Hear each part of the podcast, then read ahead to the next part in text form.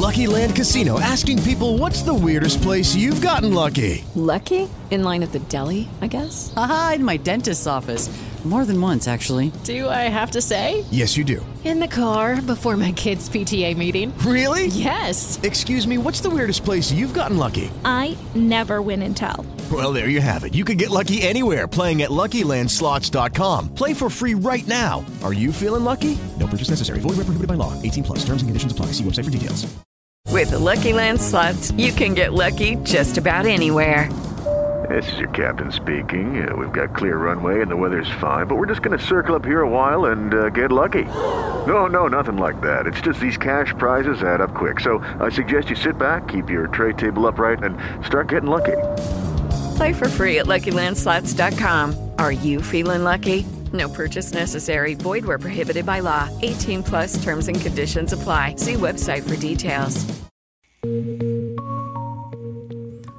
Una de las películas más famosas de terror de la historia que ocurre durante Halloween es El Exorcista, de 1973, la cual fue filmada en parte en el campus de la Universidad de Georgetown en Washington, D.C., en los Estados Unidos.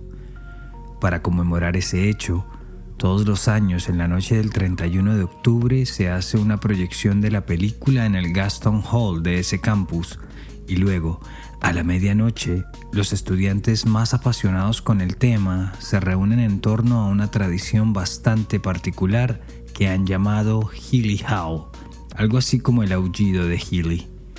Entonces se congregan frente al histórico edificio y aullan a la luna, como lobos, en un ambiente de fiesta y diversión, en lo que sería el clímax halloweenesco de esa universidad.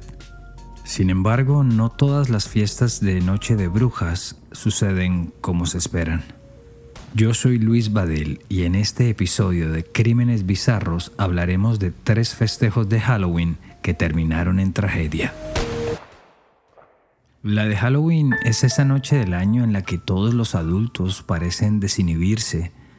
¿Acaso la única en la que todos pueden ser, actuar o hacer eso que siempre han deseado y que en otra jornada no sería posible? Y no hablo únicamente de las calabazas con sus sonrisas diabólicas o los espantapájaros y los disfraces pícaros y libidinosos. Hay también cierto detonante alimentado con las leyendas urbanas, el cine y lo paranormal que hacen que salgan todo tipo de pasiones a relucir. Según un reporte de la cadena CBS de octubre de 2018, durante la noche de Halloween se presenta en promedio un 20% de incremento en las denuncias de crímenes y hechos violentos en los Estados Unidos. Para James Alan Fox, profesor de la Northeastern University de Boston, esa noche es como si saliera a relucir ese Freddy Krueger que el país lleva dentro en relación al personaje famoso de las películas de horror.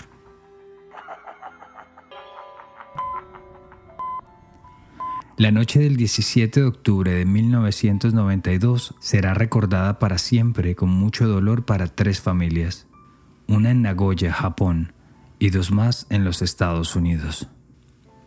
Dos meses atrás, en agosto, Yoshihiro Hattori, de 16 años, había llegado procedente de Japón a vivir una experiencia única, un año de intercambio en los Estados Unidos había sido aceptado por la American Field Service, un programa internacional de intercambios estudiantiles, y junto a sus padres Masaichi y Mieko Hattori, había escogido como destino a la ciudad de Baton Rouge, la capital del estado de Luisiana, a orillas del famoso río Mississippi. Los planes eran que allí el joven Yoshihiro, amante del rugby y de la pesca, viviera esa temporada con la familia Haymaker, integrada por Holly, una médica, su esposo Dick, un profesor de física en la Universidad Estatal de Indiana, y su hijo Webb, entonces también de 16 años. Yoshi, como le llamaban, sería el tercer estudiante internacional que los Haymakers alojarían en su casa y no podían estar más emocionados. Con el pasar de los días, los dos adolescentes hicieron clic de inmediato pese a tener personalidades un poco opuestas y a los pocos días ya eran bastante populares en la escuela secundaria de McKinley Senior, donde ambos estudiaban.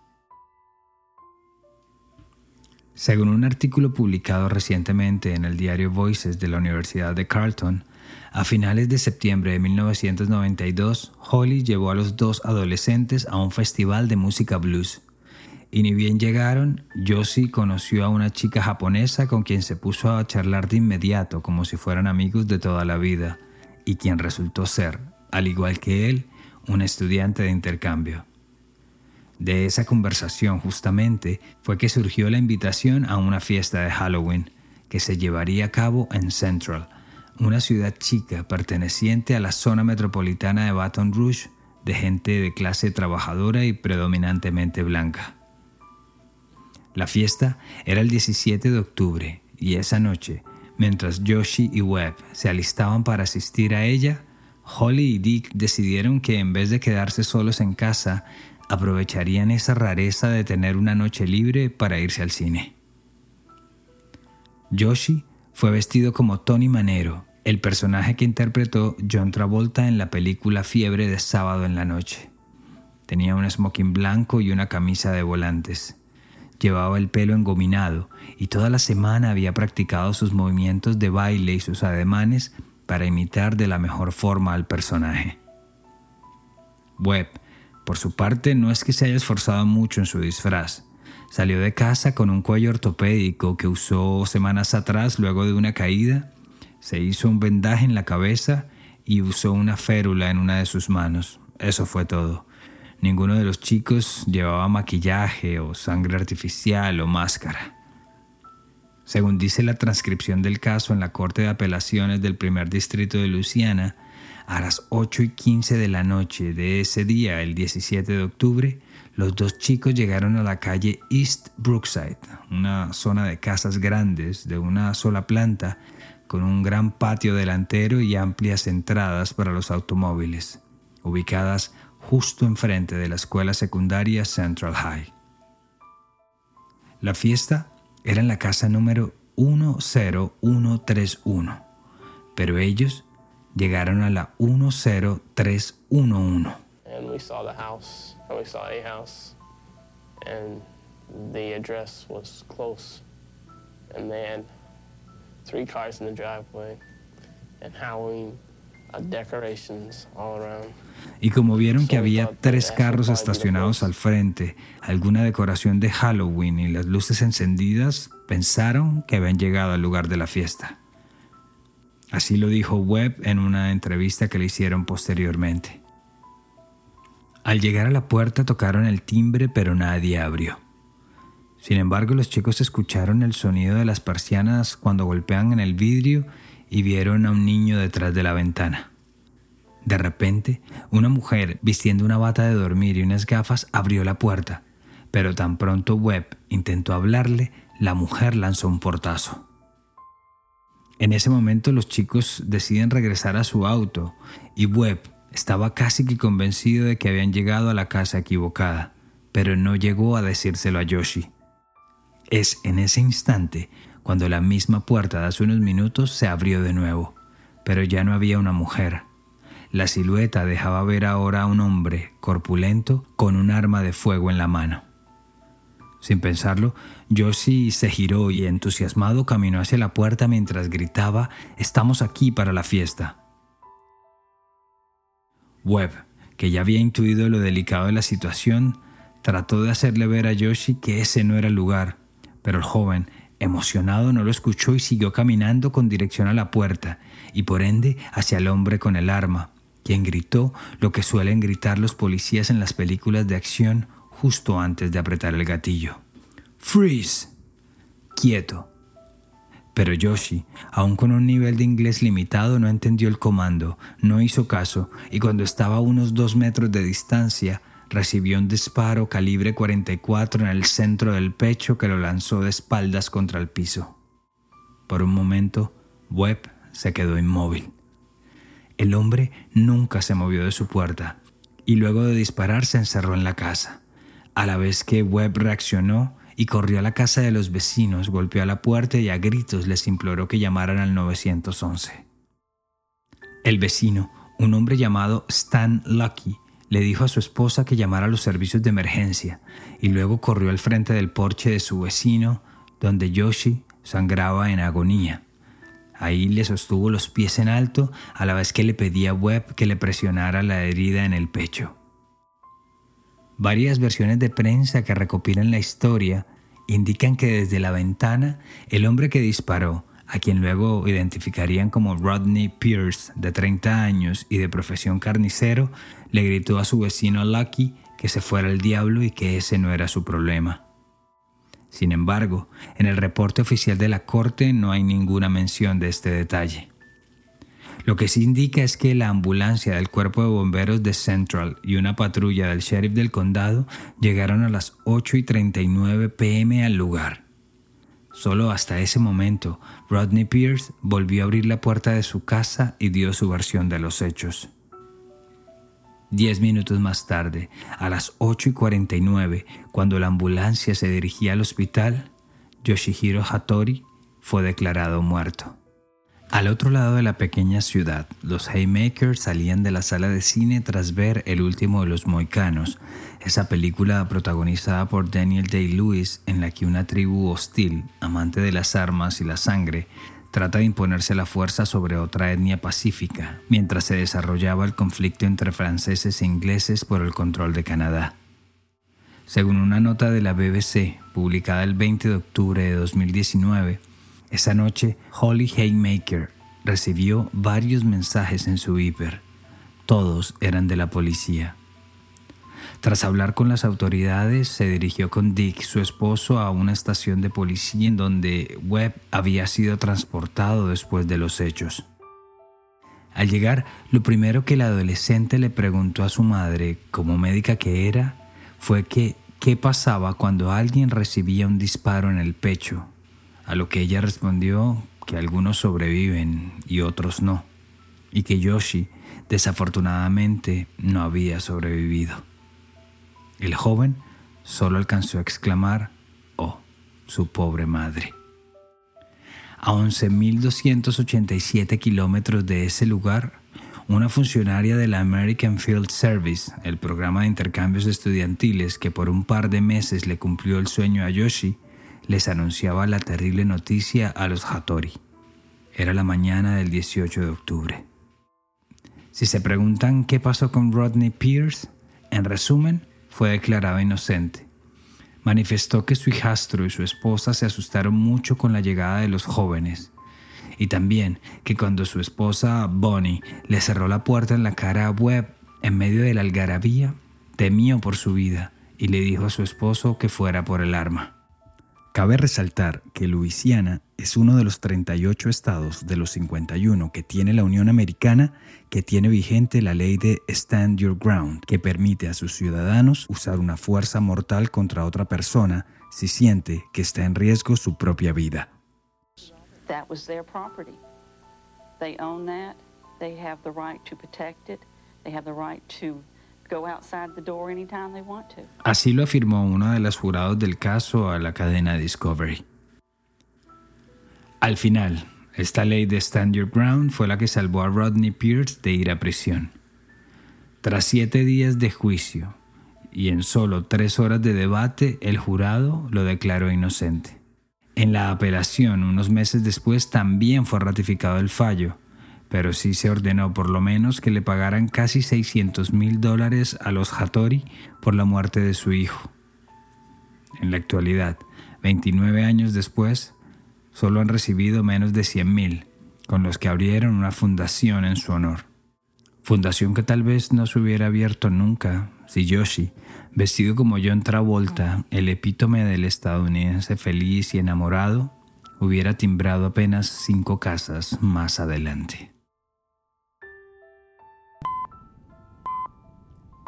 La segunda historia de este especial de Halloween nos lleva al 31 de octubre de 2001 al inmenso campus de la Universidad Estatal de Pensilvania, más conocida como Penn State. Era miércoles, mitad de semana y al día siguiente había clases como era habitual, pero la noche de brujas es solo una vez al año. Y claro, ¿cómo no disfrutar de una buena fiesta en Players Night Club, el punto de moda entre los estudiantes de la universidad en esa época y que se ubicaba en el 112 del West del College Avenue. Ese día había un concurso de disfraces, pero Cindy Song, una estudiante surcoreana de 21 años y a punto de graduarse como profesional en artes integradas, y quien tenía dos trabajos a medio tiempo para pagarse sus estudios y su manutención, solo quería divertirse. Así que se fue vestida de conejita, pero no de conejita Playboy o algo por el estilo, no. Según las fotos que circulan de ella, se puede ver que tenía una blusa rosa de cuello redondo, sin escote alguno, una falda blanca, una diadema con orejas de conejo y unas botas hasta la rodilla. It wasn't like a sexy outfit. It was a very cute outfit. That was her thing. She was very cute. She liked to look cute. Era un disfraz tierno, nada sexy, tierno. Así era ella. Le gustaba verse así. Dijo su amiga Lisa Kim al programa Unsolved Mysteries que habló de su caso. Además de Lisa Kim, esa noche estuvo con ella Stacy Park, otra de sus amigas de la universidad. Con ella se quedaron hasta las 2 de la mañana bailando y disfrutando. Después se fueron al departamento de otra de sus amistades donde se quedaron jugando videojuegos por un rato más. A las 4 de la mañana del 1 de noviembre, una de sus amigas la dejó a Cindy en la puerta del edificio donde vivía, llamado State College Park, y cuando la vio subir por las escaleras siguió con su camino. Esa fue la última vez que alguien vio a Cindy Song con vida. Tengamos presente que esto ocurrió en el año 2001. Apenas había pasado poco más de un mes del ataque a las Torres Gemelas y Estados Unidos apenas se estaba convirtiendo en lo que es hoy, un lugar con cámaras de seguridad por todos lados. De igual forma la tecnología tampoco ayudaba mucho. Los móviles en su mayoría solo servían para hablar por teléfono y las redes sociales eran apenas una sombra de lo que son en la actualidad. Así que determinar los movimientos de Cindy resultó bastante complicado. Para esa época era normal pasar un día bajo el radar, sin que nadie supiera de nuestros movimientos. Pero tres días sin ningún tipo de comunicación fue lo que realmente despertó la inquietud de sus amigas. Luego de comprobar que no había ido a clases o a ninguno de sus trabajos, decidieron darle aviso a las autoridades. Y así como ninguna cámara registró la llegada de Cindy a su departamento, pues ninguna tampoco captó cuando salió de él. Porque si de algo se puede estar seguro, es que Cindy sí estuvo en su vivienda. Cuando la policía y sus amigas entraron al lugar encontraron que el bolso que había llevado a la fiesta estaba sobre la cama y su celular en uno de los bolsillos. También encontraron las pestañas falsas que había usado como maquillaje para su disfraz. Según reportan varios medios de la época, su habitación estaba sin desordenar. No había sido forzada la entrada y lo único que hacía falta, además de la joven, eran su tarjeta de crédito, su licencia de conducir y sus llaves. Entonces sus amigas recordaron que no era raro que Cindy se fuera caminando a un supermercado cercano con atención las 24 horas a comprarse un snack o un helado en la mitad de la noche, pero que lo hiciera sin su teléfono móvil, el mismo que llevaba a todos lados, eso simplemente no era normal. Según dijo el entonces investigador del caso, el sargento Brian Sprinkle, de la policía de Ferguson Township, la clave estaba en determinar qué fue lo que había pasado con Cindy durante ese lapso. Uh, Ante la teoría de que la joven haya decidido marcharse por deseo propio, hay varios elementos que parecen restarle validez. Entre ellos, dos entradas para un concierto que Britney Spears daría un par de días después y también la entrega el 6 de noviembre de una computadora nueva que había comprado. Lo cierto es que días después, la policía local de Penn State y de la oficina del sheriff realizaron un rastrillaje con perros a bordo por las zonas aledañas a la universidad, pero no encontraron absolutamente nada. A la semana siguiente se conoció la noticia de una joven con cierta semblanza física a Cindy que pedía ayuda a gritos mientras era metida a la fuerza en un vehículo en el barrio chino de Filadelfia a 320 kilómetros de distancia. Pero con el pasar de los meses se descartó que se tratara de Cindy. Por casi dos años el caso permaneció sin ninguna novedad. En 2003, un informante de la policía llamado Paul Wickley señaló a Hugo Zelensky y a Michael Kerkowski de ser los responsables de la muerte de la joven. Según su versión, Zelensky y Kerkowski, quienes ya tenían antecedentes judiciales, se fueron a Penn State a tomarse unas copas, porque, bueno, es Halloween y es para todos, ¿no? Incluso para los maleantes. Fue allí que vieron a Cindy caminando con su disfraz, y mientras Zelensky pensó que se trataba de una prostituta y como a Kerkowski le gustaban las orientales, decidieron secuestrarla sin pensarlo dos veces. Entonces, según el relato del informante, la llevaron a la fuerza a la casa de Zelensky, donde abusaron de ella, la encerraron en una bóveda y luego la dejaron morir a su suerte. Meses después, y tras conseguir una autorización judicial, la policía pudo registrar la casa de Zelensky e hizo un macabro hallazgo. Doce cadáveres enterrados en el patio, en su mayoría mujeres, así como el de el mismo Kerkowski. Pero luego de practicarles las pruebas de ADN, ninguno de los cuerpos femeninos resultó ser el de Cindy Song. Esa era la única pista medianamente seria que había sobre el caso. Antes el informante había dado datos certeros sobre las actividades de Zelensky y por eso se le tenía mucha esperanza a su colaboración. Pero después se pudo comprobar que toda la información correspondía a rumores y nunca a nada en donde haya sido testigo presencial. De nuevo, el caso quedaba en ceros. Pero aún así es una lucha que no termina para su madre, Bansung Song, quien viajó de Seúl a Filadelfia para estar pendiente de cualquier novedad de la investigación.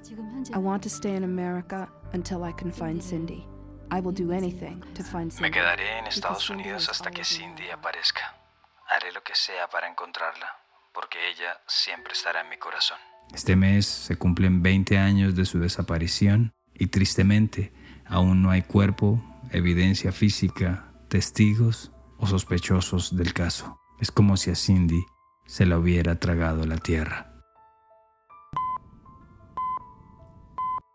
Nuestra última historia nos lleva a la fría Minneapolis, específicamente al Lone Tree Bar and Grill sobre la avenida Hennepin, en pleno downtown de esa ciudad, a la noche de Halloween del año 2002. Esa fue la última fecha en la que alguien vio con vida a Christopher Jenkins, de 21 años y estudiante de negocios en la Universidad de Minnesota. Esa noche, Christopher llegó al bar acompañado de su novia Ashley Rice y de una pareja más de amigos de la universidad. Iban a festejar la noche de brujas, cuya celebración había arrancado a eso de las 6 de la tarde en su propia casa. Como se puede ver en la última fotografía que se tomó, Chris estaba vestido de indio nativo americano y lo acompañaban dos jóvenes vestidas de colegialas.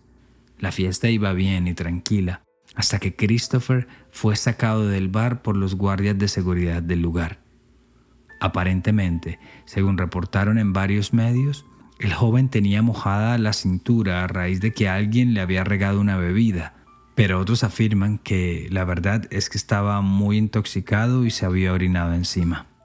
Eso pasó mientras él estaba en el tercer piso o en el bar hablando con unos conocidos, mientras que su novia Ashley, vestida de sexy policía, departía con otros amigos en el primer piso del establecimiento.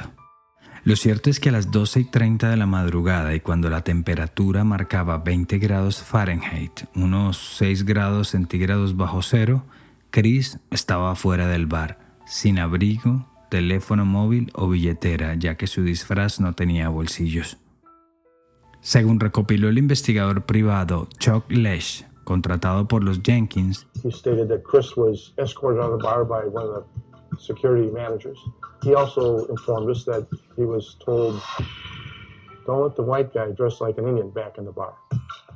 Uno de los managers de seguridad lo sacó a Chris del bar y le dio la instrucción al portero de no dejar entrar al chico blanco vestido como indio.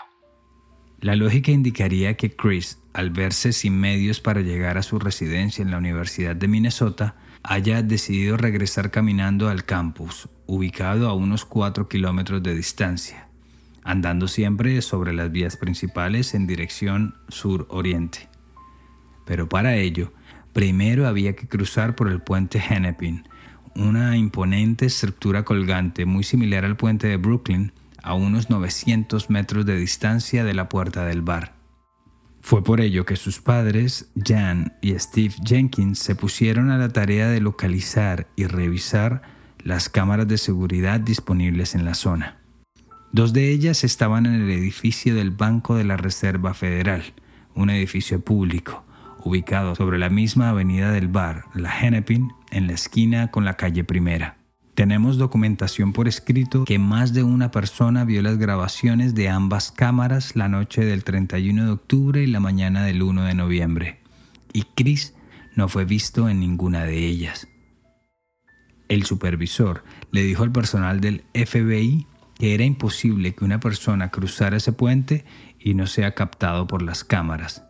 Así lo escribió Jan Jenkins, la madre de Chris, en su libro Huellas de Coraje, en el que relata el drama familiar en busca de justicia por la muerte de su hijo.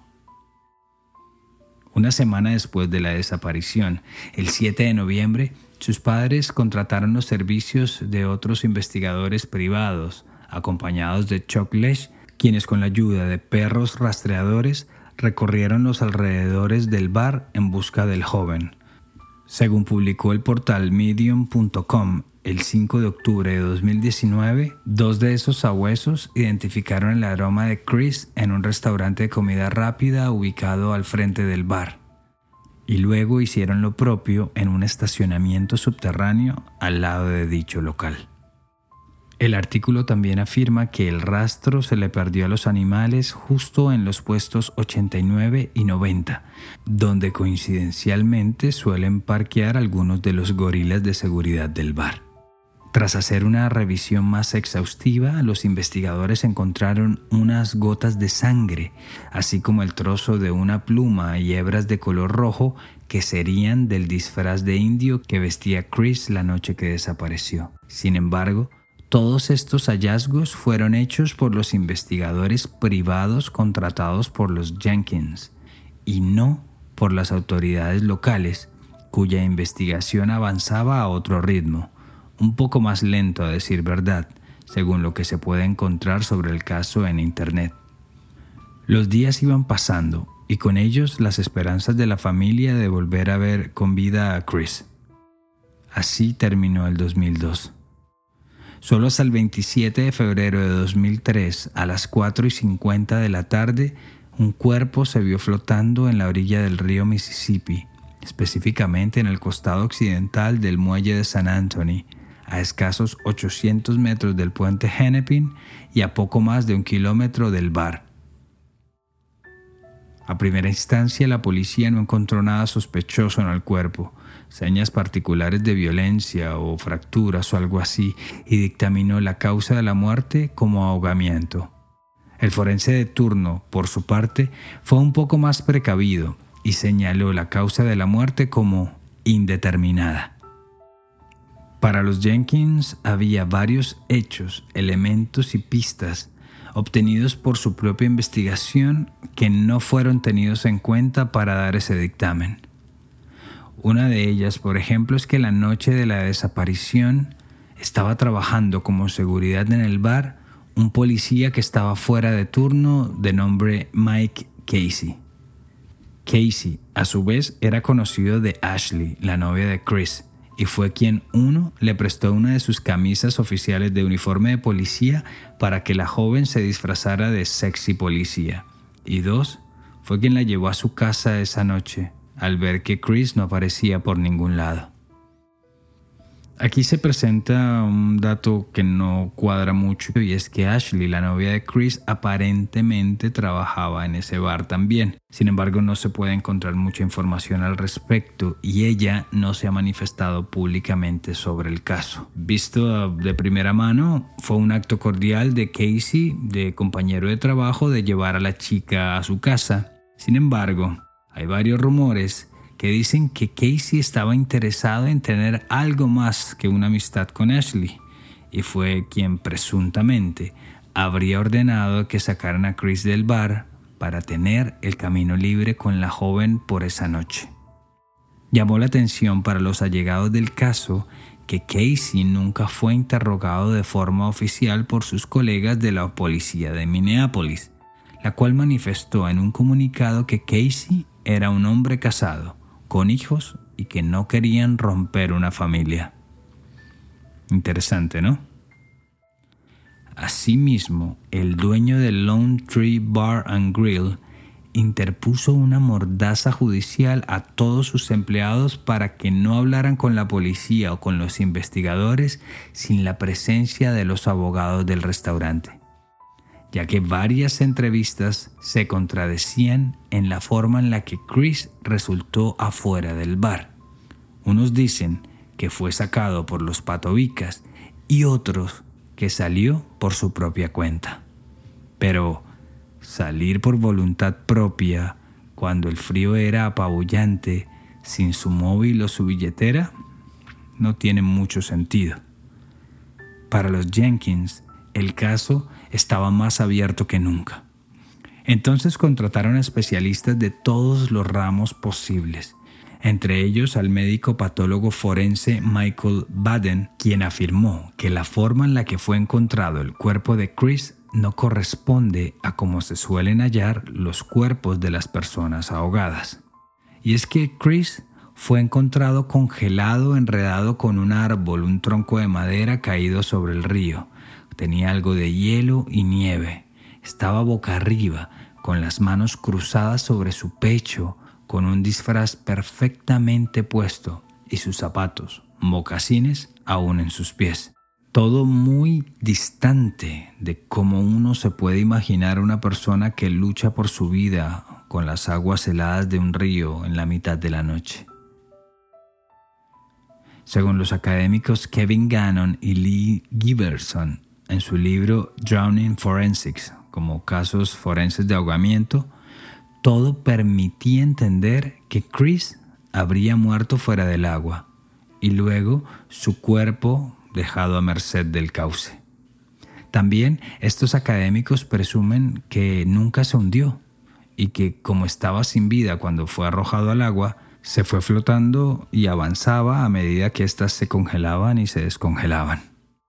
La falta de moretones, de hematomas en el cuerpo de Chris también llamó la atención de sus padres. Y es que él era jugador del equipo de la Cross de la universidad y siempre terminaba los partidos llenos de magulladuras.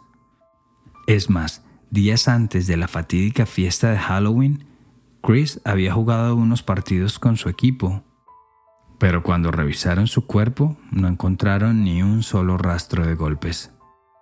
Entonces, ¿será que Chris no murió esa noche sino tiempo después? Al fin y al cabo, pasaron cuatro meses hasta que finalmente su cuerpo apareció. Y por último, sus padres contrataron también a un hidrólogo especialista en el río Mississippi para que analizara no solo su caudal, sus temperaturas o su velocidad, sino también la composición química.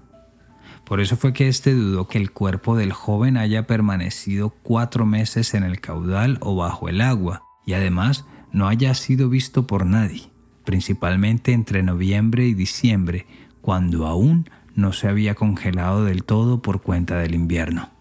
Además, recordó que justo el área donde fue encontrado su cuerpo ya había sido rastrillada por las autoridades semanas después de su desaparición como parte de las tareas de búsqueda. Entre las teorías que se barajaron, la más extendida fue tal vez que Chris había caído en manos de un criminal llamado el Smiley Face Killer, el asesino de la carita feliz, ya que siempre solía dejar un graffiti con ese dibujo cerca de sus víctimas y quien para la época atemorizaba los estados del Midwest y del noreste de los Estados Unidos. Y si el río estaba congelado, el caso lo estaba más. Solo fue hasta el año 2006 cuando Tim Dolan fue nombrado como jefe de policía de Minneapolis que finalmente alguien escuchó las preguntas y súplicas que tenían los Jenkins. Gracias a esa certeza ciega de su familia y ese deseo ferviente por saber qué le había pasado a Chris, sin hablar de la gran cantidad de pruebas recopiladas por sus investigadores, el nuevo funcionario decidió reabrir el caso, esta vez para ser investigado como homicidio y de manera pública les pidió disculpas a sus padres y a su hermana por cómo se manejó la investigación. In the Chris Jenkins case, we did make a mistake. I want to apologize to the Jenkins family. Admit that mistake and then try to make it right. Chris Jenkins' case will be open. Uh, people will be looking at it, looking at new information long after. I would ask them for patience, even though that's the last thing they want to hear, I'm sure. Lo menos que podemos hacer es admitir los errores y tratar de hacer las cosas bien. El caso estará abierto y habrá gente revisando los hechos, las pistas y buscando una respuesta. Solo les pido un poco de paciencia, aunque sé que es lo último que quieren oír. Dijo el jefe de la policía ante los medios de comunicación. Y aunque noble el gesto de pedir disculpas, estas ya no les devolverá a Chris a sus familiares, pero al menos les mantiene viva la esperanza de algún día saber quién se los arrebató de sus vidas. Por cierto, la teoría del Smiley Face Killer también fue descartada, en parte porque el asesino nunca ha sido atrapado. Feliz noche de Halloween.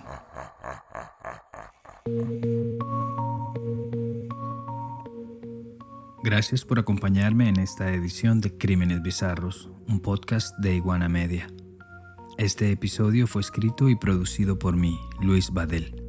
Si les gustó este capítulo, recuerden suscribirse, seguirnos en sus plataformas de podcast y compartirlo con sus amigos.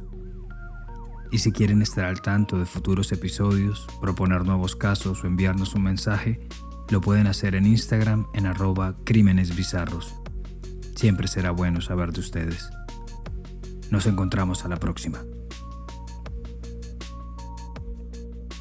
Para mayor información sobre este capítulo visita iguanamedia.net.